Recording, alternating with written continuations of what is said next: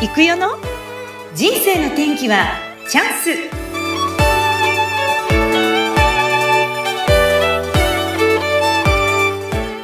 はい人生の天気はチャンス先週の続きです本日のゲストはなんとオノマッチスタイルジャニーさんですジャニーさん今週もよろしくお願いしますお願いします。はいお願いしますもう本当に人気の YouTube えープロデューサーであり、えーそしてコンサルタントというそんなお仕事もされているジャニーさんなんですが、先週の話がね、ちょうどいいところで終わって、はい運命の出会いのところですよね。うん、う、うんん。どうやってその大王との出会いですけど、うん講演会に参加、一参加者として参加をしていた。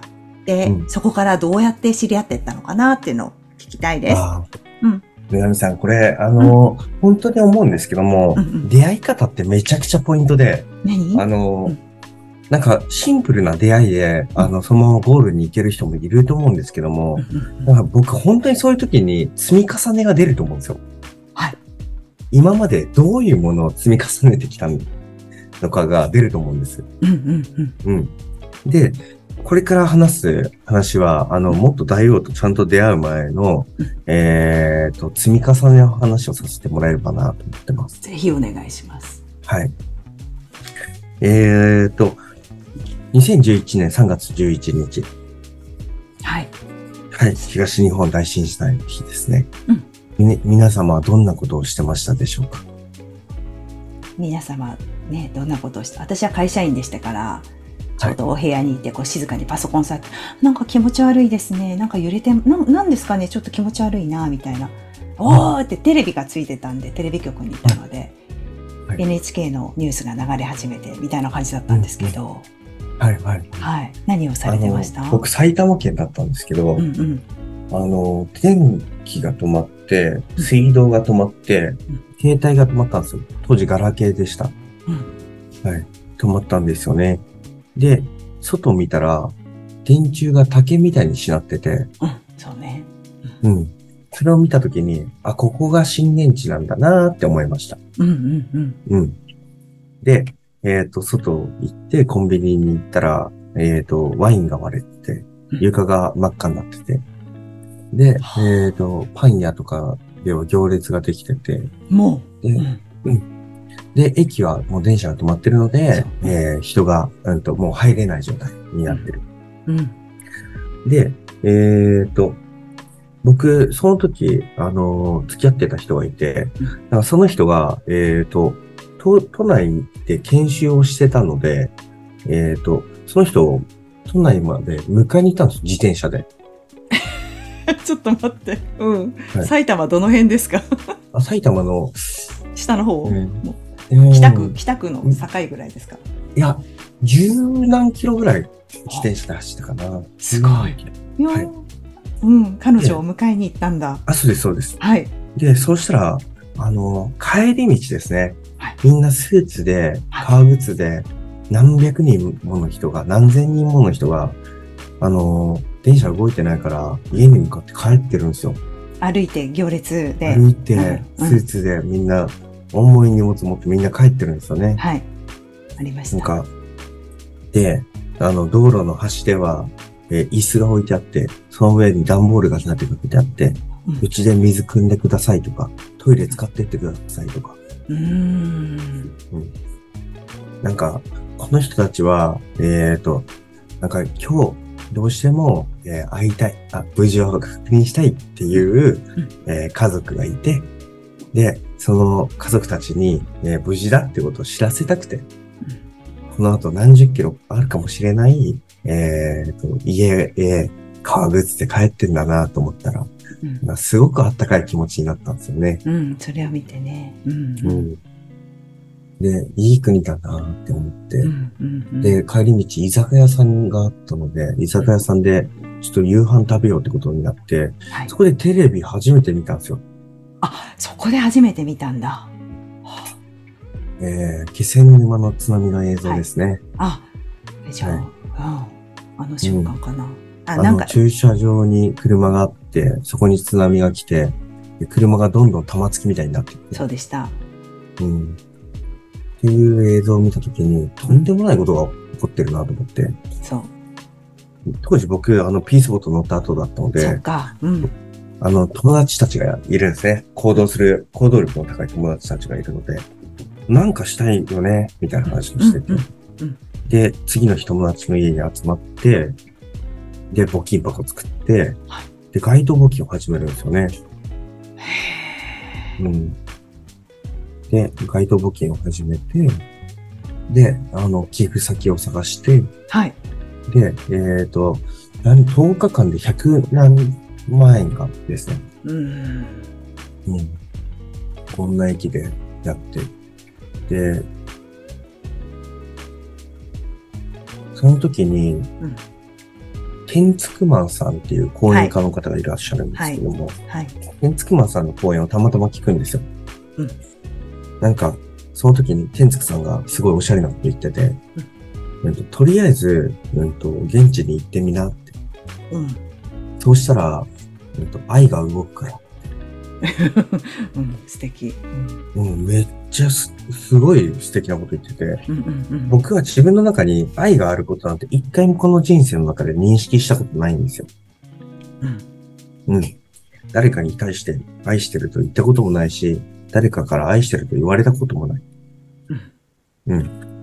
なので、えーと、そんな僕の中にどんな愛が眠ってるんだろうと思ってう、ん。気になってね、はい。あの現地に行くわけです。いうん。行った。みんなと行ったんですか。うん。や、僕一人で、あの、一人で行ったんですかバイトしてはい。うんで、あの、ボランティアの団体があるので、向こうで。うんで、そこに入って、はい。で、ボランティアの団体と一緒に活動するんですよ。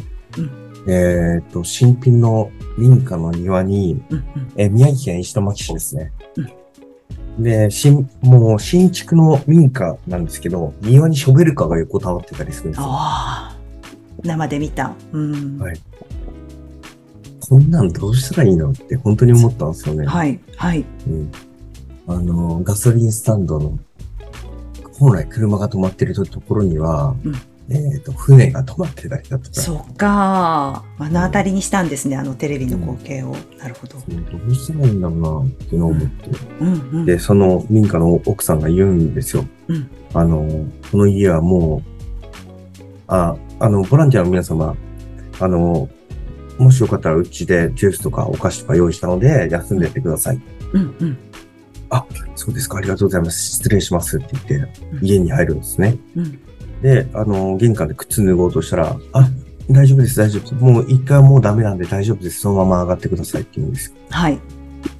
なんかこの人は、この新築をそんなもののために建てたわけじゃないだろうなって本当に思ったんですよね。うんうん。こんな新しい家が、うんなんか見てみるとね、やっぱり一階は、あの、もう泥がすごい入ってて、うん。あ電化製品とかももう全然もうダメになっちゃったんですよねって言ってたんですけどう、んうんうん。そういや、そんな軽い話じゃないでしょ うよ。です。そうですよね。うん。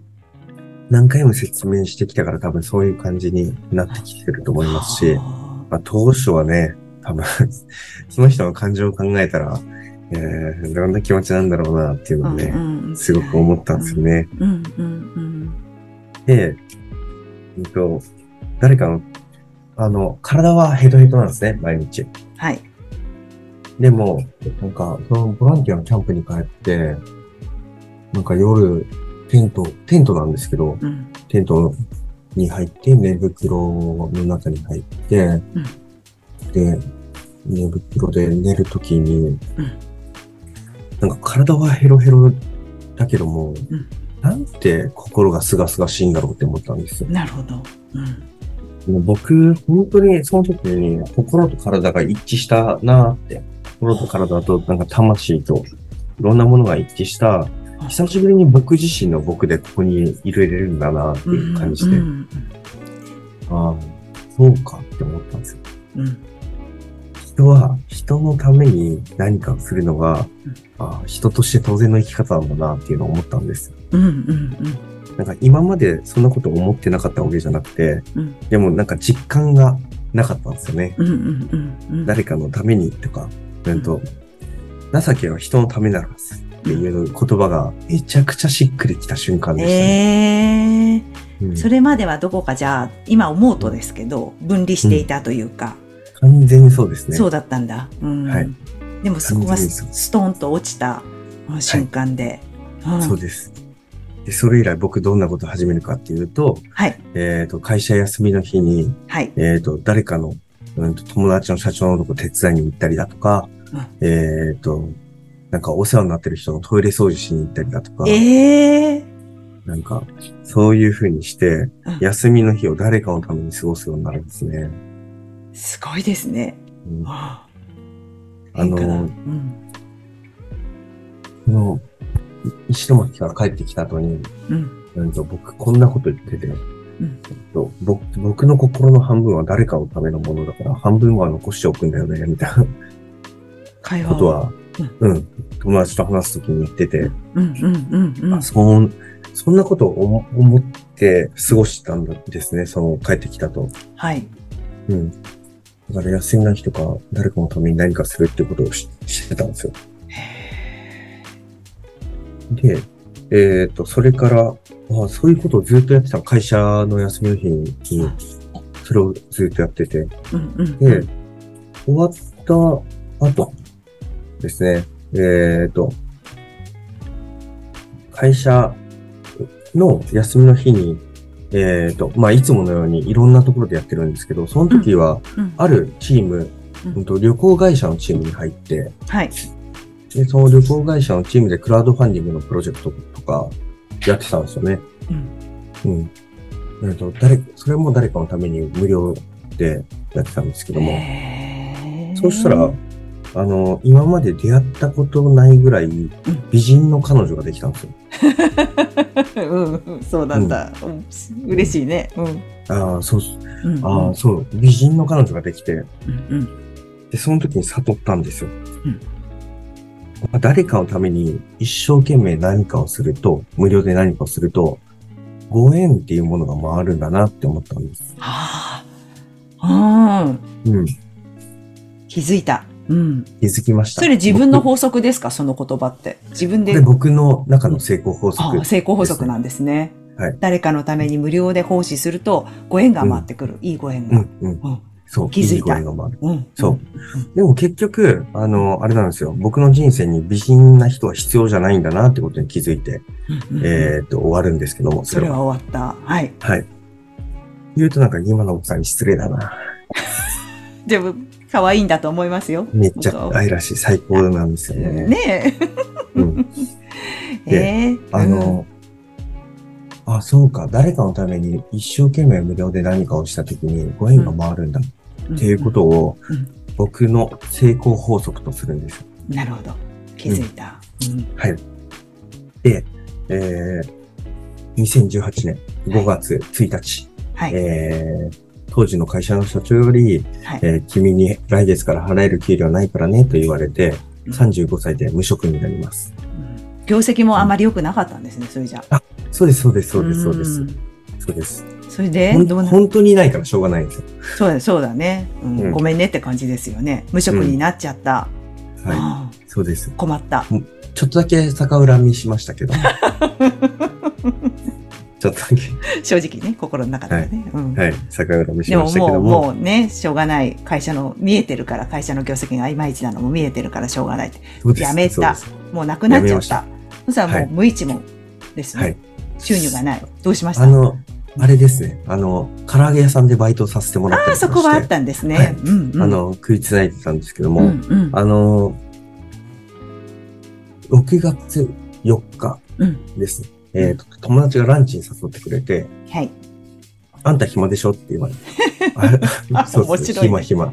暇なんだよわかねる。。うん、暇なんだよねって言って。うんそれで、あの、だったらうん、これ言ってくればって言われたのが、うんえー大島圭介、翡翠小太郎出版記念公演、前祝いの法ああ、則、マイワイの法則の、うん、そこに行った。予祝キャラバンの一番最初の回ですね。あ、1回目のですか。その時の、さ参加者だったというか、そうあでれす。か。うんボラスターをやったんですかそうです、そうです。うん、そうなんだ。申し込みのフォームを見たときに、一はい般参加とか書いてあるんですけど、はい。ボランティアスタッフって書いてあるんですよ。うん、ボランティア好き。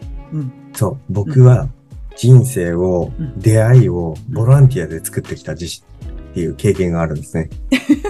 うん、うん、はういん、うん。誰かのために一生懸命何かをするときに必ずご縁が回る。そういう人生に僕は、えっと、かけるかかけないかっていうのをなんか迫られるっていう感じがしたんですよ。お前決めたけど、やるのかやらないのか。うん。う、うんん。うん、お前自分自身で誰かのために無料で何かするとご縁が回るとか言い出してるけど、その角度はほ本気なのかっその紙を見たとき思った。て。そして、ボランティアスタッフに申し込むっていうのを押して、うん、で、なんとボランティアスタッフって、4900円ぐらい払払った上でボランティアする。 そうです、そうですよ。そうでしたよね。私も今年やりましたけど。う。うんん、すでごいも。、うん、で、うんそこで、えーっと、僕無職なのでうん、誰より活躍するんですよね。だからだ、わかりました。スタイルさんのあの動きの意味が。だって私、スタイルさんと最初に会ったの静岡のボラスターだったんですよね。よしくキャラバンの。スタイルさんもう会場開いて30分ぐらいしたらもうすぐいらして、もっと遅く来てもいいはずなのに、あの、うんマネージャーの高橋さんと2人でですね、会場設営に走るんですよね。はい子供たち2人いたんですよね、スタッフのお子さんが。うんうんうんで名前つけて、おい、なんとか、こっち手伝えよ、とかって言いながら、笑顔でキラキラしながら、その、みんなを上手に動かしながら、じゃあ僕これやります。で、あの、ひとみさんがね、リーダーですけど、ひとみさんこれここでいいですかとかって言いながら、うんすごい黙々と楽しげにやってらっしゃって、で、あの時恐竜が出てきたんですよね、被る恐竜が。あれもいち早く自分で中に入って、すごいみんなを楽しませてくれて恐竜にな,、うんりきっちゃって。 私なんかスタイルさんだから、それまでってなんかもうほら YouTube でしか知らないから、うん。うんもうなんか、すごい、なんていうかな、遠くの人みたいに思ってたんだけど、なんでこんなに、あの、近くに降りてきてくれるんだろう、みんなを盛り上げてくれるんだろうってずっと疑問だったんだけど、意味がわかりました、今、今日。そういうことか。素晴らしいですね。みんなと一緒だからですね。そうそう、そうやっておっしゃったから、ええー、そうなのもっと休んでればいいのにって心の中で思ってたんだけど、もうずっと働いてていらっしゃったの、あの時動いて。うん。あ、こういうことか。ええそうか。それで、うん。うん、で、あの、一生懸命物販で声上げてる僕とか見て、そあの、髭、ロン毛、メガネの男性が声かけてくるんですよ。う。 もしかして。うん。ああ、髭、ロン毛、メガネですね、って思いながら。あの、小野さんってうん。何してるんですか聞かれて。うんうん。聞かれた。ああ、なんか、いわゆる無職ですね。え、無職ですか就職活動とかしないんですかうんうんあの、今、就職活動したとて、多分、一般と他の人と一緒と、になってしまうか、はいその他の人と以下になってしまうと思うんです。うん。 うん。だから僕がこうやって、えーっと、がん、誰かのために頑張ってる姿を見て一緒に働きたいっていう人を、んが声かけてくるのを待ってるんですよね。 あ、そう言ったんだ。うん。うん。伝えて、そしたら、失礼ですけど、おいくつですか、うん、年齢聞かれた。はい。うんあ、35です。まだ30代。うん、うん。